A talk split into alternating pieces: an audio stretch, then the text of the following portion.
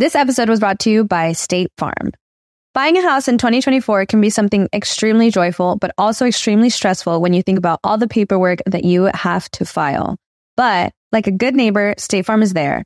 That's a phrase that will help you feel good knowing that you have people who care to help you file a claim or find the coverage for the things that you want to protect. After an accident, you may be worried. Who do I call? What do you do next? I drive peacefully knowing that I have people who have my back.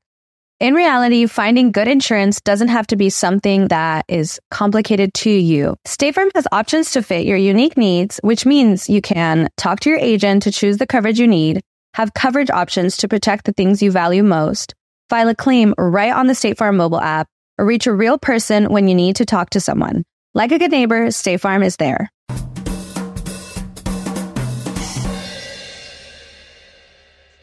Mi gente amada y bienvenidos a un nuevo episodio de Bla Bla Bla. Muchísimas gracias a todos los que están escuchando. Desde donde sea que estén escuchando, sepan que les mando un abrazo fuerte y les digo al oído, gracias coño tu madre por escuchar mi podcast. Todo el mundo no, pero no hay problema, yo lo disfruto. No, yo sé, yo sé. Em, a ver, tantas cosas que contarles, la verdad. Primero, fui a Salt Lake City donde tuve un show agotado, que estuvo increíble, de verdad, gracias a la gente de allá, lo decía aquí, me despedía en el programa antes del show y decía que seguro iba a estar increíble, bueno, puedo decir que estuvo bestial. Em, también, gracias a toda la gente que fue. Estuve en la ciudad un solo día, en Salt Lake. No me dio tiempo de conocer mucho. Esta es la capital mormona del mundo.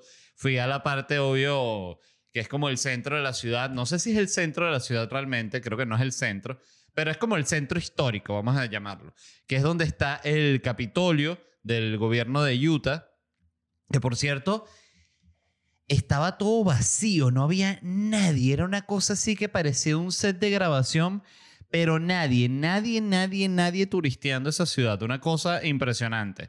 Em, entonces, conocí, disculpen, eh, conocí el Capitolio, luego conocí el Museo de Historia Natural, que está muy bueno, porque tiene muchos fósiles. Yo de verdad debo decir, eh, ya una vez a mí me, me explicaron o leí que, que, los fósiles, ustedes saben que no es como que se consiguen el dinosaurio entero perfecto, sino consiguen unos pedazos, ¿no? Entonces ellos con esos pedazos arman el resto del fósil. Entonces no sé, me, genera siempre como sensaciones e, encontradas el, el, tema de los fósiles, porque por un lado digo, qué cool, pero por otro lado digo, ¿cuánto de esto es real y cuánto de esto es falso? ¿O es que todo ese eh, eh, dinosaurio es falso y los huesos reales lo tienen guardado? ¿Dónde están los huesos? Es mi pregunta. Entonces, bueno, fuimos al Museo del, de Historia Natural. Em, visitamos también un, ¿cómo se llama este? Un como un jardín botánico que hay ahí al lado del, Museo de Historia Natural, recomendado también porque es muy bonito para caminar, las plantas, las flores, había, había ahí una gente tocando música y tienes acceso también como unos trails para que camines por la montaña y tal y te vayas por ahí.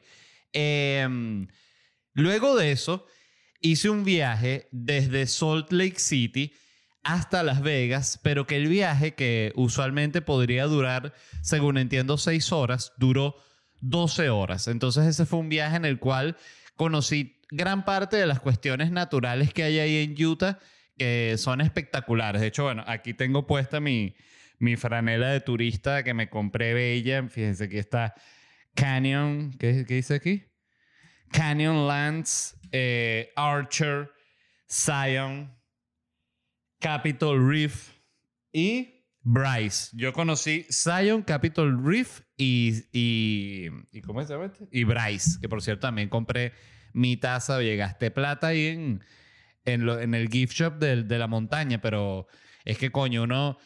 Esos sí son lugares que son tan lejanos y tan remotos que uno dice, coño, esto sí no sé cuándo voy a volver. Entonces dice, déjame comprar una taza, una gorra y una franela por si acaso me muero y no regreso. Eh, es raro como piensa el humano, ¿no? Pero es así muy bello.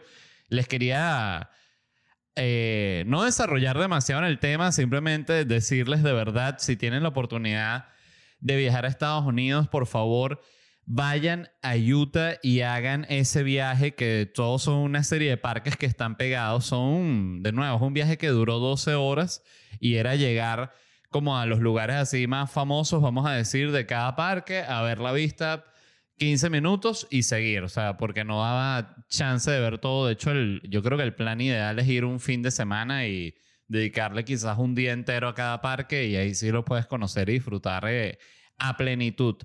Pero quería hacer una cosa, un, un comentario que me llamó mucho la atención y siempre me llama mucho la atención por latino.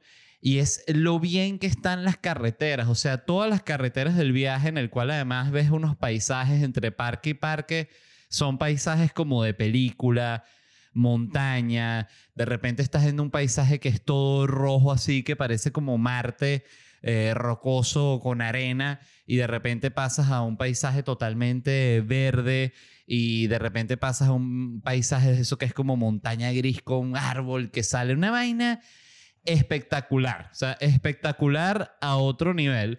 Pero a lo que iba era que las vías están muy bien, no es que hay un hueco en la carretera, que está una vaina toda meada, no, nada, está todo impecable.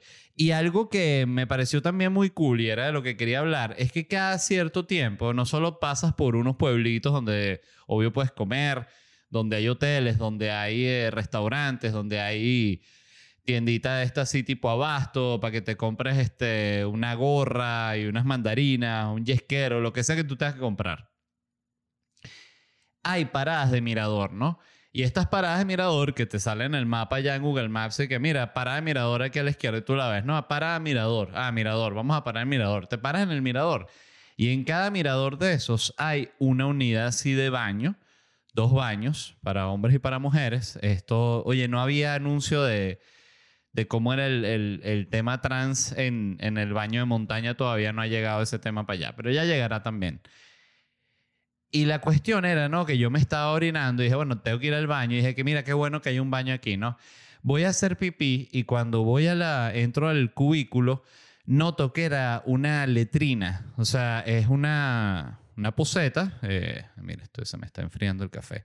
Es una poseta. Tú la ves la poseta perfecta con su papel al lado. Tres rollos de papel, uno usado y dos nuevecitos. Así que uno dice, oye, vale, pero es que esta vaina sí es sana aquí. Uno de verdad, yo digo, ¿cuándo será? Yo ya tengo seis, seis años. Eh, creo que sí, que ya cumplí seis años que me fui a Venezuela. O cinco. No lo sé, cinco o seis. Eh, y yo todavía tengo ese chip que yo veo en un baño, una letrina de un parque nacional en Utah y está un rollo de papel toalé que está usado y dos nuevecitos puestos que no se los han robado, ni están escupidos ni nada. Y uno dice, oye, vale, qué bonito. Provoca tomarle una foto. Eso me parece más bonito que la montaña. Entonces, veo que es una letrina, ¿no? Entonces, se ve la poseta normal ¿no? Sus, todo limpio, todo perfecto y un hueco para abajo así negro, ¿no?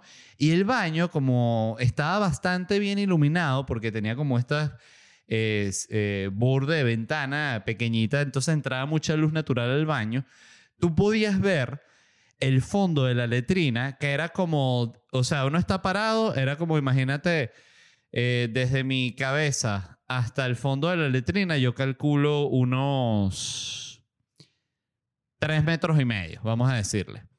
Este, o oh, eso es mucho. No, sí, como unos tres metros y medio, vamos a decir. Todo completo, eso, o sea, de mis pies, eh, bueno, qué, qué explicación tan absurda, pero para que ustedes entiendan, porque necesito explicar muy bien este momento.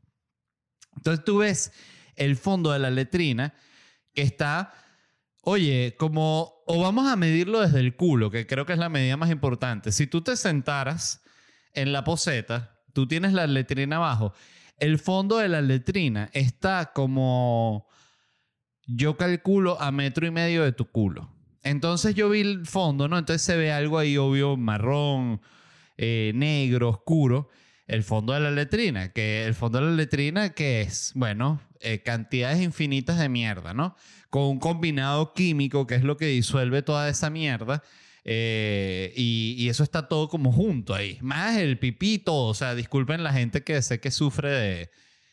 Ya, bueno, la gente que sufre que le da asco estas cosas ya, ya cambió el episodio, pero Eh, disculpen, sé que, que no es el, el cuento más, más agradable, pero es un cuento real y necesito yo eh, eh, contar mi historia, ¿no? Mi historia. Entonces yo veo la letrina y vi el fondo que apenas se veía por un rayo de luz, apenas una, una partecita, todo lo otro era oscuridad pura, ¿no? Que dije, ok, primero, primera decisión, no voy a cagar en esta, en esta letrina. Eso ya es una decisión tomada. Eh, prefiero cagarme encima que cagar aquí porque tú te, sentí, te sentabas y era sentarte sobre un hueco gigante, oscuro, que sientes que puede salir la mano como de un pie grande y que y te agarra el culo y era, ¡ah! pegas un grito, ¿no? Y la gente dice, oye, todo el mundo en el lago súper bonito, de repente escuchan ese grito y, dicen, le agarraron el culo el, el pie grande de la letrina. Y bueno, primera decisión, dije, no voy a cagar, pero yo necesitaba orinar, ¿no? Me estaba haciendo pipí. Dije, bueno, voy a hacer pipí.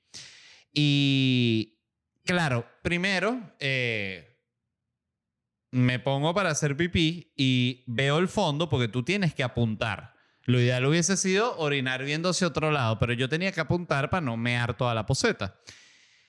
Y eh, primero eh, yo sentía que me iba a morir del asco. Esto lo, lo- yo estaba así.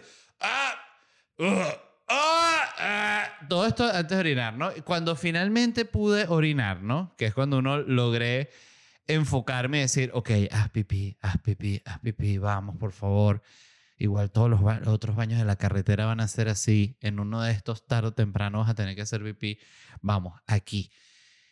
Y logré soltar el chorrito de pipí. Y ahí es cuando cae dentro de la letrina. Y cuando yo escuché el sonido del fondo de la letrina. Y ahí sí, ya yo sentí que además que era impresionante cómo tú sentías como si hubiese un fantasma detrás tuyo empujándote hacia la letrina para tú caerte en la letrina. El punto es que fue traumático. Eh, orinar en la letrina, sé que mejor la letrina que nada. Estoy seguro que si tú estás viviendo una emergencia, eh, de nuevo, me daría, eh, eh, honestamente, me daría miedo cagar ahí en esa letrina. Pero, pero bueno, me pareció sorprendente que hubiese baños en todos lados, en todas las paradas. Está todo en muy, muy buen estado, todo muy bonito, todo muy chévere. Y luego de eso, este, luego de ese viaje espectacular en el cual pude conocer todos estos parques, los cuales ustedes están viendo estos hermosos productos que compré, llegué a Las Vegas. Y debo decir que yo fui a Las Vegas sin ningún tipo de expectativa porque es una ciudad a la que fui casualmente. O sea, mi amigo Osvaldo, con el que hice este viaje, eh, él dijo para ir a Las Vegas y yo la verdad no... Es que Las Vegas era, ¿sabes? Cuando una ciudad no está en tu, en tu lista de deseos. O sea, a mí me... me llama la atención ir a Tokio, no he ido.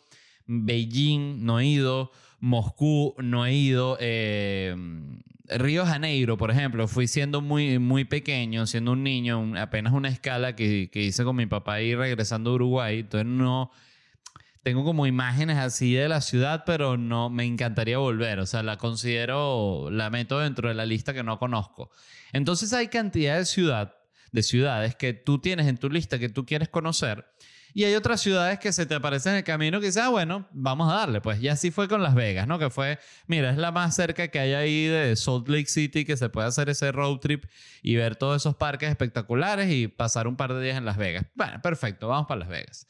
Eh, para quien no ha ido a Las Vegas, primero le, le explico cómo es la cuestión, porque yo, algo que yo pensaba antes, ¿no?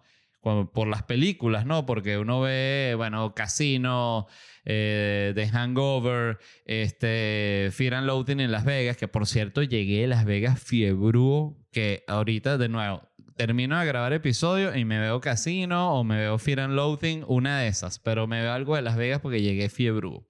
Em, pero lo que yo imaginaba era que como que estaba esta avenida así como con los casinos y los hoteles y eso era como un bulevar que tú caminabas y ibas por ahí y habían otras cosas también, no solo los casinos y los hoteles.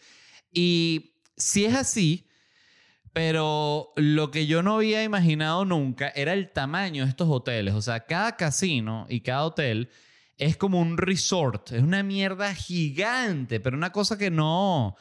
Yo, nunca en mi vida había visto hoteles de este tamaño, la verdad. Ni los hoteles más, más grandes son del tamaño de estos hoteles porque, de nuevo, son como un resort. Cada hotel tiene un montón de cosas. Tiene teatros, tiene bares, tiene clubs, tiene eh, piscinas, restaurantes, toda vaina, casino, eh, tiendas de ropa, eh, eh, comercios, bulevar, o sea, tiene toda vaina. Entonces tú puedes ir de un casino a otro, de un hotel a otro, vamos a decir, a través de unas pasarelas que hay, ¿no? Que es, es cómico también porque es una ciudad que por un lado está como hecha para que tú camines mucho porque tú te desplazas conociendo los casinos así caminando, ¿no? Y atravesándolos y conectando uno con el otro.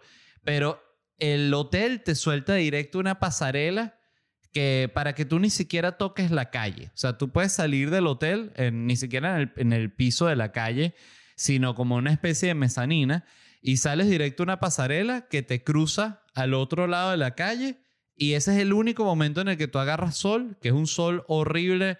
Eh, la temperatura estaba de 40 y dele cuando yo estaba allá. O sea, entre, entre 39, 41, por ahí estuvo. Una cosa que era provocaba matarse. Entonces, ese pedacito es lo único que tú caminas bajo el sol, el pedacito entre hotel y hotel. Y, y ya, no caminas más. Todo el tiempo estás metido dentro de los casinos porque de hecho el plan que...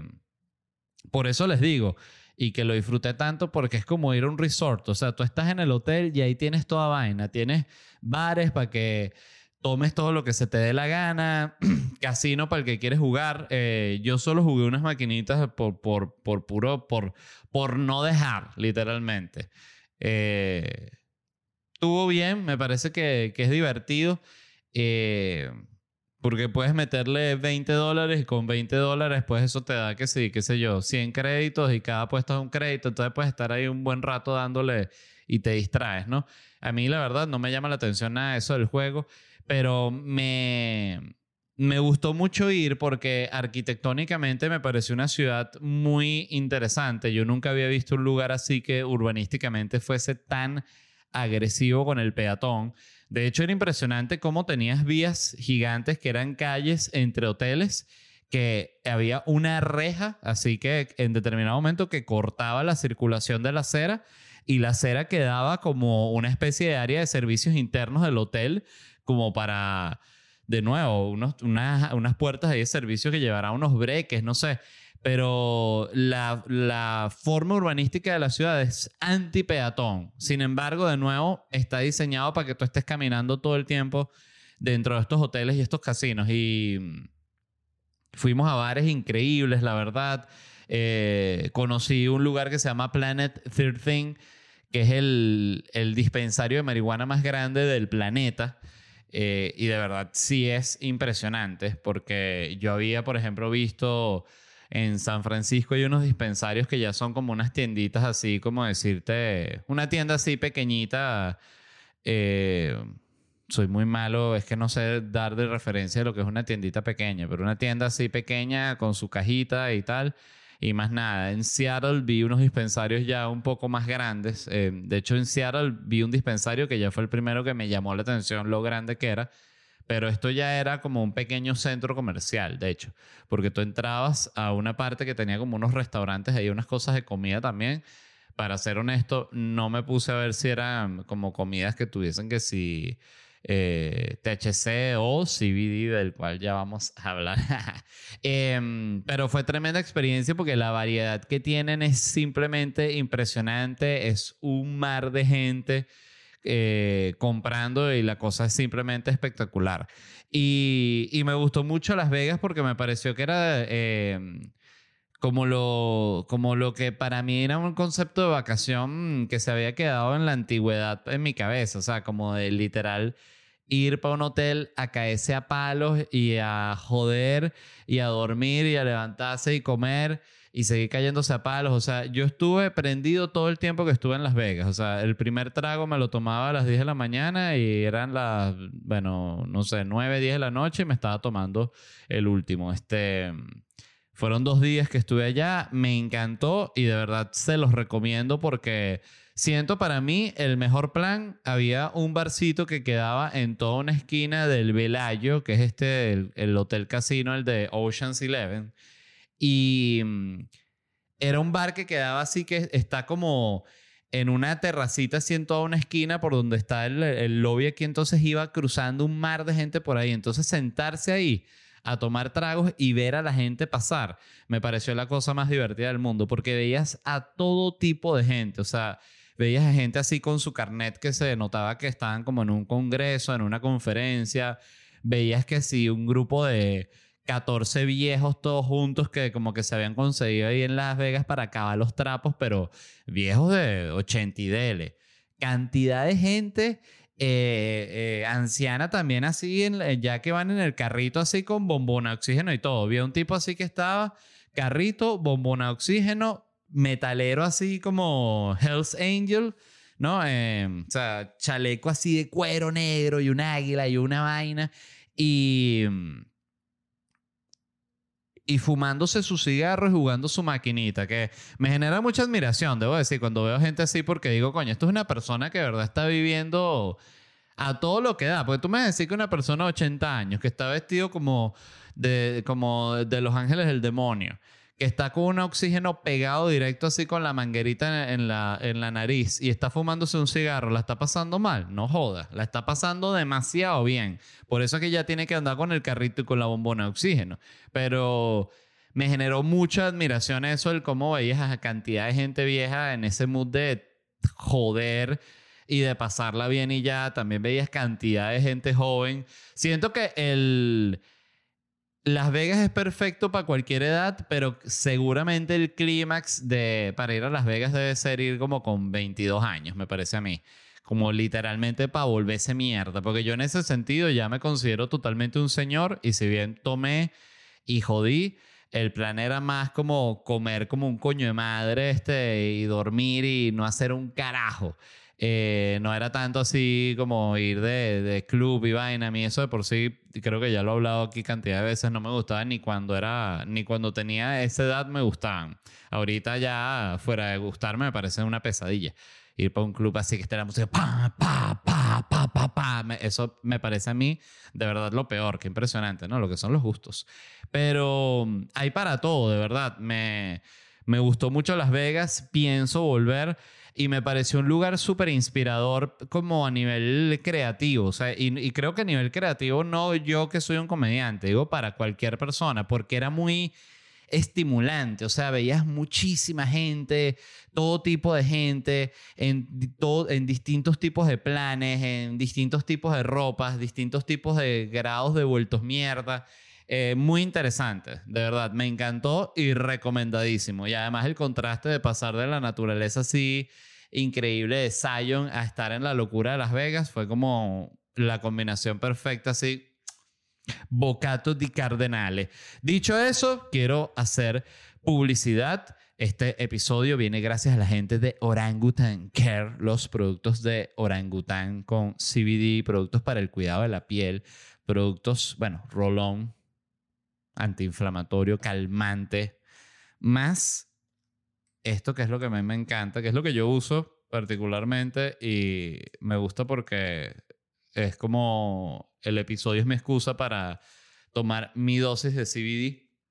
Ver, yo bajo la lengua del gotero y listo. Todos estos productos los puedes ver en Orangutan Care en Instagram y para comprarlos orangutancare.com. Cuando vayan a pagar, muy importante, pongan el código LED, 10% de descuento de parte de la casa. De nada. Lo mismo sucede con los productos de Orangutan Provoke, los juguetes sexuales de Orangutan. Juguetes sexuales, siempre se los digo. Aquí está el conejito, ¿no? El Kinky Bunny. Que aquí lo tienen, pues. ¿Qué les parece? Esto a la gente que, está solo escuchando, que está manejando y puso el podcast en, Spotify. En este momento tengo uno de los juguetes sexuales de orangután en las manos y la verdad está bien bonito. Porque, mm, claro, si no lo tienes eh, en la vagina, eh, no pareciera realmente como algo, no, sí, esto no hay forma de que esto no parezca que, va para la vagina. Pero bueno, todos estos productos los pueden ver en Orangutan Provoke en Instagram y orangutanprovoke.com. Cuando vayan a pagar, introducen el código LED y les da un 10% de descuento de parte de la casa. Así que de nada, me parece una maravilla que uno escuche un podcast y pueda obtener un descuento comprando un juguete sexual. Siento que son de esas cosas que uno dice, oye, vale, qué belleza los tiempos modernos. Dicho eso, empezamos con las noticias de hoy y la primera fue enviada por Ricardo y es que a los fans de Lil Uzi Vert, que es un rapero, Lil Uzi Vert, le arrancaron un diamante 24 millones de dólares de la frente. Yo esta noticia no sé si la había, había mencionado acá en el podcast. Este rapero se mandó a implantar como, como Vision, ¿saben? El de los Avengers. Vision, el superhéroe de los Avengers, que él, al final, yo no recuerdo muy bien contra quién pelea, él sé que aparece en la de Avengers The Age of Ultron, ¿no? Eh, pero no recuerdo el final, ni siquiera recuerdo bien sus poderes, sé que huele y tal. Pero él tiene un, como un cristalito en la cabeza, no, de hecho un cristal no, tiene una de las gemas estas de, las gemas del guante. Eh, ustedes saben cuáles son, pero esas gemas tienen un nombre, pero no lo recuerdo ahorita. Bueno, eh, Lil Uzi se había mandado a poner la gema aquí, un diamante de 24 millones de dólares. La gente dirá, ¿cómo se hizo eso? ¿Se lo puso así, se lo implantó, se lo implantó en el cráneo? No. Yo vi y se lo había hecho más bien como una especie de. como si fuese un piercing. Entonces, claro, como es un diamante, realmente era como un prendedor. Imagínate, ¿se acuerdan cuando, cuando antes se usaba prendedor? Que eso siento que sí, eso sí es una pieza de vestir que, que se perdió por completo. O sea, estoy seguro que hay mujeres que tendrán, tendrán un prendedor para usar con un vestido de repente muy especial, pero el prendedor no, no, ya no se usa.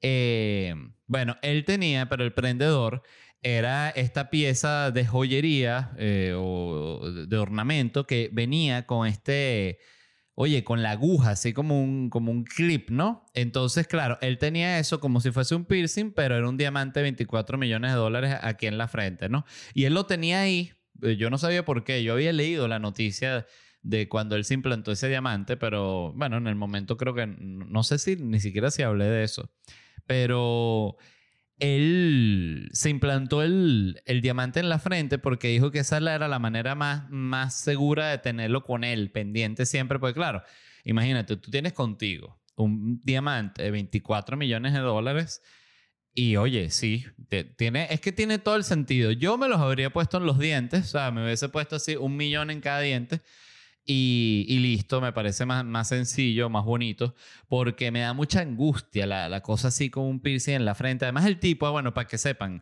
eh, se lanzó para el público, estaba en un concierto de hip hop, o sea, fíjense que no tengo puta idea de cómo cantar eh, hip hop y lo, y lo pudieron eh, vivir en tiempo real. Se lanzó, yo, yo, yo, yo, el River, el River. es el hip hopero que, que, que, tiene una parte que canta como, como barra brava argentina. Bueno, se lanzó para el público en su concierto de hip hop y un fan le ha arrancado el diamante de la frente Debo decir que la culpa es de Lil Uzi porque si tú tienes un diamante de 24 millones de dólares en la frente, tú no te puedes lanzar para ningún lado. Para ningún, tú no puedes salir ni para la calle, de hecho. Eh, sería lo, lo ideal. Pero para seguir hablando del tema, este tipo, Lil Uzi ¿no? Se, se lanzó, le arrancaron el diamante y y él lo recuperó, para la gente que se esté preocupando, pero no, pero se robaron el diamante. No, lo recuperaron. Obviamente cuesta 24 millones de dólares. en lo que le arrancaron ese diamante, pegó un alarido. ¡Ay! ¡Cierren la puerta! ¡Me quitaron el diamante! Y todo el mundo, el diamante. Pues claro, todo el mundo tiene que ver con ese diamante. Todo el entourage de él que está detrás del camerino escucha ese, el diamante. Todo el mundo, el diamante, el diamante, cuidado, que el diamante, ¿dónde está ese diamante? Los mismos amigos que roban el diamante. Coño, chamo, ¿cómo te vas a robar el, diamante del, del, Vale, devuelve esa vaina. Entonces, no, vale, que yo el diamante, el, el, artista se debe a su audiencia. Bueno, de, eh, recuperaron el diamante. ¿No? Eh, tiene lógica, de nuevo, que él lo haya tenido aquí, pues claro, 24 millones de dólares, pónganse en sus pies. Tú tienes un reloj que cuesta 24 millones de dólares, tú estás todo el día así, viendo el reloj. De la paranoia que se caiga, que se raye, que te lo toquen. O sea, es, Esto en tu casa antes de dormir, viendo el reloj con una paranoia terrible. Bueno, este tipo vivía lo mismo con el diamantote ese de 24 millones de dólares, se lo mandó a poner en la cabeza y fíjense lo que le pasó por gafo. Entonces, eh, además que estaba ya lo, lo, estaban entrevistando, vi el video, era como esto era, ah, esto lo vi por cierto en la, esta, creo que ya di el crédito, pero la envió Ricardo y es de esta página TMC que saben que es como la, la página de paparazzi así por por, por naturaleza. Y salía una entrevista que le están haciendo, le está llegando a un lado ahí, que mírale, Lucifer, ¿qué pasó? ¿Que te, que te robaron el diamante? He dicho que sí, me lancé ahí para, para la audiencia, me robaron la vaina, pero ya, ya tengo el diamante conmigo y todo bien. Y tenía como un piercing así chiquitico aquí, se, se había puesto mientras no tiene el diamante. Que el diamante, no sé, lo tendrá metido en el culo. Disculpen, no lo pude evitar. No lo pude evitar. Mi mente me dijo, dilo, tendrá el diamante metido en el culo y dije, lo voy a decir porque ya qué coño. Capaz sí lo tiene metido en el culo. Eh, o quizás lo manda a implantar en uno de los juguetes de orangutan. Ok. Eh, Miren, yo siento que lo más seguro para él sería que en vez de él tener el diamante implantado, él se implante dentro de un diamante. O sea, que él se compre un diamante gigante y él esté dentro del diamante como en una cápsula. Entonces ya si se roban el diamante, se lo tienen que robar él. Es todo otro problema. Entonces él, se mueve en el diamante y el diamante lo mueve en una carretilla. Uno de los de Entourage Gel, tipo de estos gigantes así, lo lleva una carretilla un diamantote. ¿Quién va a ese diamantote? No, ese es Lil, Lil Yusibert. Ah, ya, con razón. Eh, y de nuevo, qué mal de la cabeza, y aquí sí lo digo con juzgando.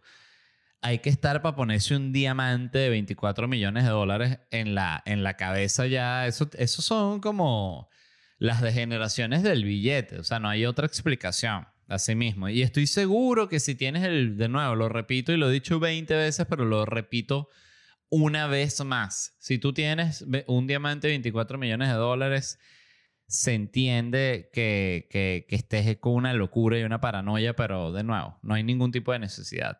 Esta otra noticia la envió Emma Peña y es que McDonald's, están totalmente desesperados, está contratando a jóvenes de 14, 15 años para afrontar la escasez de trabajadores que hay en Estados Unidos. O sea, eh, ¿qué ha pasado con McDonald's? ¿Por qué está sucediendo esto? Pues McDonald's paga muy poco. McDonald's ha sido de toda la vida el chiste del trabajo que, que peor paga. Yo, de hecho, cuando, cuando era niño, recuerdo que la gente decía, no, este vas a terminar de barrendero. O sea, el barrendero, el que barría en la calle, estaba visto como el, el punto más bajo del trabajo. Realmente siento que hay trabajos mucho peores. Lo que pasa es que no se ven. El barrendero es como uno que se ve. No me parece tan mal trabajo ser barrendero. El punto es que también después eso evolucionó a trabajar en McDonald's. Entonces no vas a terminar trabajando en McDonald's si tú no querías ir para la universidad y así estaba como esa frase. ¿Y por qué era eso? ¿Porque es horrible trabajar en McDonald's? No, es porque pagan mal en McDonald's. O sea, McDonald's toda la vida ha pagado mal. Eh, por cierto, noticia patrocinada por McDonald's, los peores pagos las peores condiciones. McDonald's.com y introducen el código LED y obtienen 20% de descuento en un cuarto de libra con queso promoción no autorizada por McDonald's. Eh, entonces nadie quiere trabajar en McDonald's, entonces están desesperados, subieron los sueldos, dijeron, bueno, vamos a subir el sueldo. Ni así, la gente dijo, no, no, ni, ni así, McDonald's, de verdad, ya, gracias, ya, ya fueron 40 años que llevamos trabajando en McDonald's, ya está bien, ¿no? Entonces dije, bueno, entonces, ¿qué, qué hacemos, no? Y han puesto este anuncio de que ya están contratando 14 jóvenes de 14 años, imagínate tú, qué miedo. Qué miedo que un chamo de 14 años, y de nuevo, si hay gente de 14 años que yo reviso mis métricas, tengo muy poco público de esa edad, pero sé que siempre hay uno que otro loco.